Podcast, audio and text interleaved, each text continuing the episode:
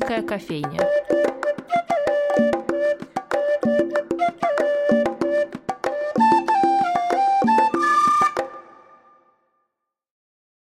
Здравствуйте, дорогие друзья! С вами Анастасия Филиппова и программа «Шумерийская кофейня». Мы к вам с премьерой. Совсем скоро на радио стартует передача «Здоровый интерес», где мы будем отвечать на вопросы любопытных посетителей о нашем музее. Сегодня у нас в гостях ведущая этой передачи Влада Львова и по совместительству хранитель фонда фотоматериалов Музея Анны Ахматовой в Фонтанном доме. Влада, привет! Привет! Я обычно так не поступаю, но для нашей беседы, кажется, все таки важен наш музейный контекст. Поэтому очень хочется послушать твою историю, как ты вообще оказалась в музее, как ты в него пришла. Первый раз я пришла в музей вместе со своей учительницей Исан Михайловной Лурье, которая на тот момент уже здесь работала. Она вела у меня только один предмет — мировую художественную культуру. У многих она преподавала русский язык и литературу, и когда она вела уроки у нас, уже было понятно, что, кажется, одной ногой она в школе, а другой ногой где-то уже в другом э, месте. Это, конечно, был э, наш музей. И было видно, что у нее появилась такая большая страсть. И даже несмотря на то, что мы с ней встречались всего один раз в неделю, как-то она смогла определенных учеников как-то определить и пригласить писать научную работу. И так я попала в музей, и здесь уже под руководством хранителя экспозиции Сан Михаил написала свою работу. А что это за работа была? Я анализировала переводы стихотворения Роберта Бернса, выполненные разными переводчиками, и придумала сама список критериев, по которым я анализировала эти переводы и таким образом определяла тот, который, по моему мнению, согласно этим критериям, а, наиболее интересный, профессиональный, угу. близкий к оригиналу и так далее. Но это, получается, была твоя такая научная работа со стороны. Ты еще в школе, да, училась? Да, это было в девятом или десятом угу. классе. А работать ты как тогда в музее а, во время этой работы я познакомилась со многими сотрудниками музея и так немножко краем уха слышала, что здесь не хватает сотрудников, не хватает экскурсоводов. И на первом курсе, когда я пошла учиться на экскурсовода, сейчас мне уже, конечно, кажется, что это ужасная наглость, но я пришла и сказала, возьмите меня на работу. Вы же меня знаете, пожалуйста, возьмите меня к вам. И какое-то время сотрудники музея размышляли. Конечно, было не просто принять это решение, потому что у меня не было высшего образования, я только на первом курсе училась. Угу. Но спустя некоторое время меня приняли в музей Ахматовой. Это вообще редкость для нашего музея. Ты не знаешь, когда берут вот прям без вышки, э, еще и без музейного какого-то бэкграунда? Я знаю, что бывают самые удивительные истории, примерно как люди идут мимо, вдруг видят и понимают, что хотят здесь работать. Но чаще всего все-таки сотрудники проходят более серьезный отбор. И нужно и профильное образование, и опыт работы. Но да, это как часто у нас бывает, у нас в музее не только, насколько я наслышана, что сначала идут экскурсоводом, да, какие-то занятия в том числе проводят, а потом уже, если хочется, и если есть вообще возможность, там ставки, то становятся хранителями. Как ты вообще к хранительству пришла после экскурсоводческой деятельности? У меня была серия декретов, была такая значительная пауза в работе экскурсоводом, во время которой я думала, куда же идти дальше, как же дальше развиваться, и поняла, что мне хочется немножко другого рода занятий, и при этом очень не хочется уходить из музея. Я понимала, что либо я перехожу на какую-то другую должность, либо ну, придется, видимо, искать что-то совсем другое. И я обратилась к другому своему преподавателю, уже университетскому, которая в тот момент э, работала в фондах, возглавляла фонды, к Марии Борисовне Правдиной, и спросила, есть ли какие-то ставки. И она действительно была, эта ставка, на которую я в итоге перешла, угу. выйдя из декрета. Немного в сторону отойду от нашей беседы про вообще работу в музее, но с другой стороны и нет. Я помню, когда я уже примерно год в музее работала, как-то пересеклась со своим старым знакомым, он к тому моменту еще не знал, что я в музее работаю после журналистики. И он э, был настолько ошарашен, что он меня спросил, Настя, в смысле, ты же больше Цветаеву любишь, чем Ахматову, что ты вообще делаешь в музее Ахматовой? А меня это так удивило, потому что почему одно должно мешать другому? И, и отсюда мой, собственно, вопрос. Как ты думаешь, чтобы в нашем музее работать, нужно вообще любить Ахматову? И плюс, не мешает ли вообще любовь к какому-то там нашему историческому герою вообще работе? Я думаю, что нет, потому что здесь э, это ответ на второй вопрос. Угу. Нет, не мешает, потому что здесь э, находишься в окружении такого количества профессионалов, которые в разговоре с тобой через свою работу показывают какую-то грань между любовью и фанатизмом, mm между интересом и какими-то излишними подробностями, в которые как будто бы мы имеем право залезать. И этика работы, она скорее переходит э, через опыт и через пример. Ты впитываешь это, находясь здесь. И есть любовь к героям, есть э, любовь к их творчеству. Это тоже разные вещи. Можно любить, например, личность э, поэта, да, угу. и чуть меньше любить стихи или... Или наоборот. Или наоборот, да. Или любить биографию в том смысле, что переживать ее так сильно, не потому что она вся такая прекрасная uh-huh. и радостная, а потому что это такие события, которые не оставляют равнодушным. И это точно то, что происходит в нашем музее. Да, однозначно, учитывая, что большая часть наших героев связана именно с 20 веком, настоящим. Тут у нас отсылка к другой нашей передаче. Да, тогда я возвращаюсь к твоей работе как хранителя. Не все вообще понимают, как я теперь вижу, чем вообще занимаются хранители. То есть вот есть у тебя, как ты, ты как пример, фонд фотоматериалов. У тебя твои фотографии или там негативы, все что угодно лежат где-то в стеллажах, в специальных условиях. Иногда ты их там оцифровываешь, да, чтобы мы их смогли в интернет выложить, поделиться. Ну, вроде бы и все, скажет тебе человек со стороны. А что еще делать? Как ты ему на это ответишь? Это действительно очень частый вопрос, и ты даже перечислила больше, чем обычно люди а, могут привести в пример. Кажется, что хранитель это тот, кто сидит и дышит на фотографии, хранит.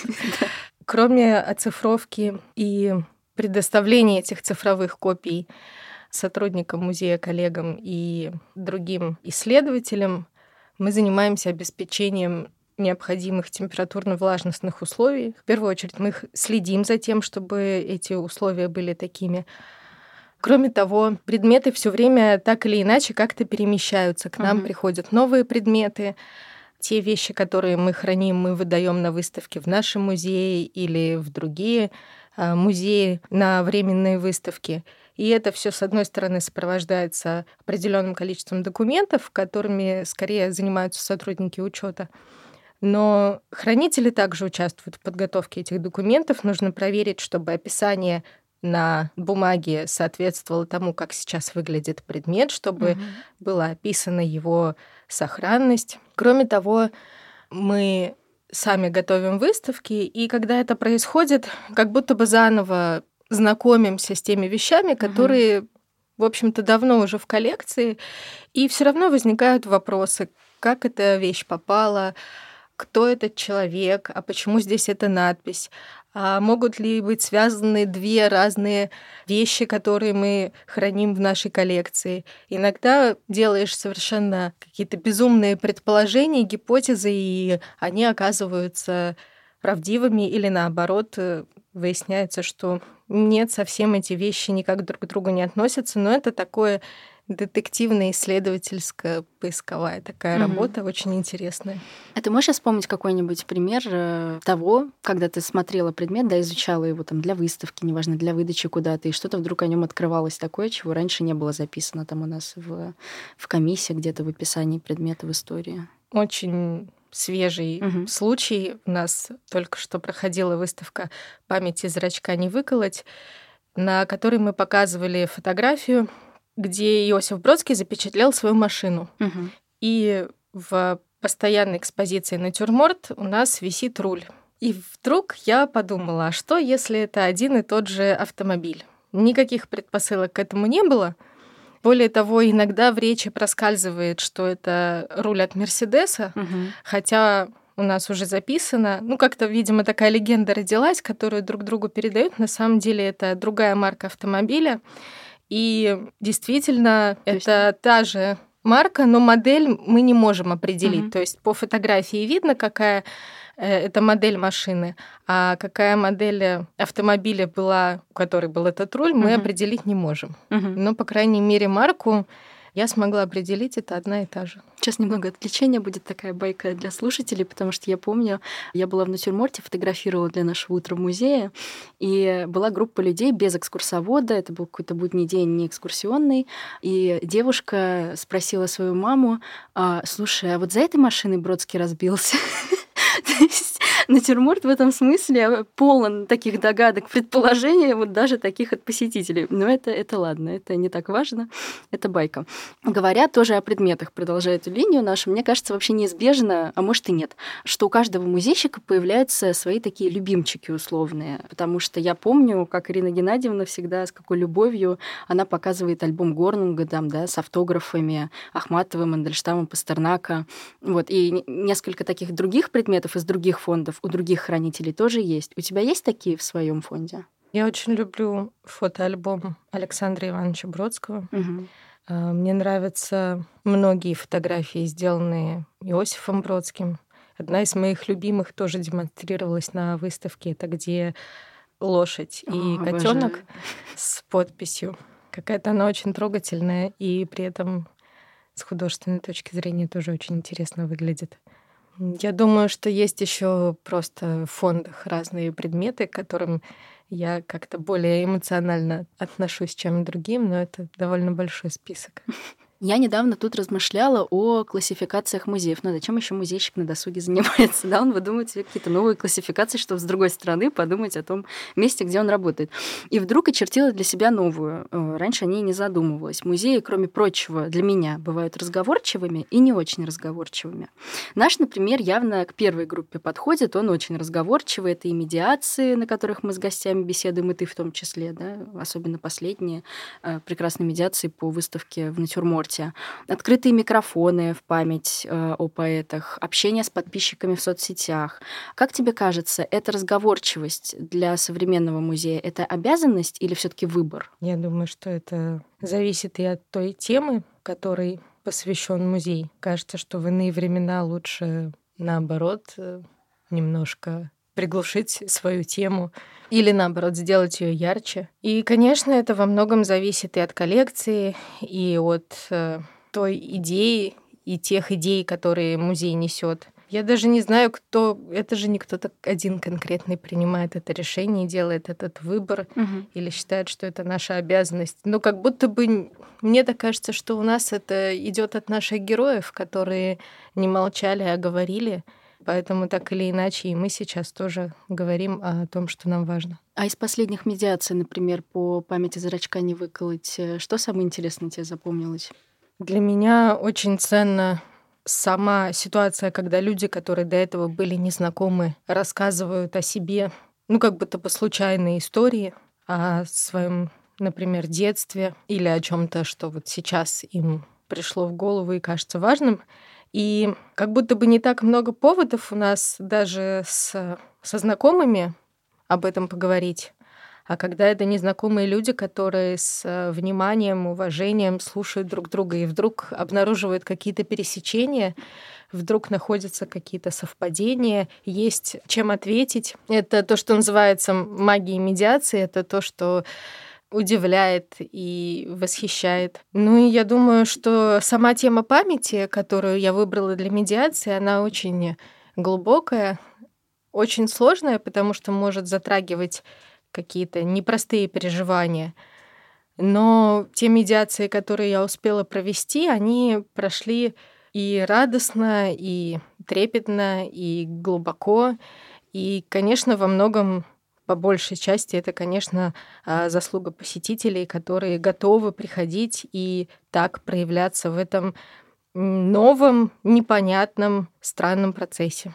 Я несколько раз бывала на медиациях, причем не в нашем музее, в нашем-то понятно.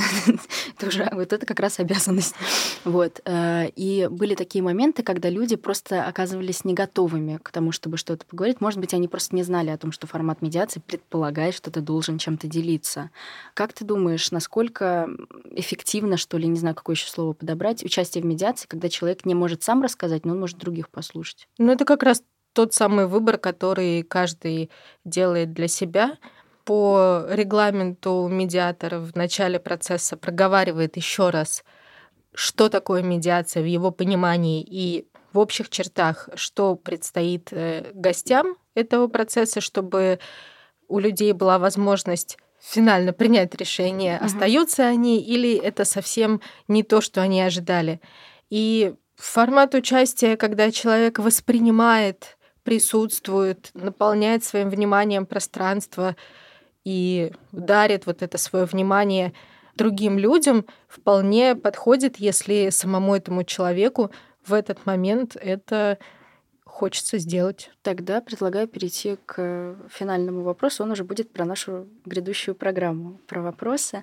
Мне не хочется спойлерить, но раз твоя программа будет э, отвечать на вопросы посетителей, я хочу воспользоваться такой возможностью и про это тоже поговорить. У тебя были истории, когда тебе, например, люди с музеями не связанные задавали настолько какие-то внезапные вопросы, что они отложились в памяти как-то? Или какие-то комментарии ты, может быть, слышала мельком от них, э, которые тоже запомнились?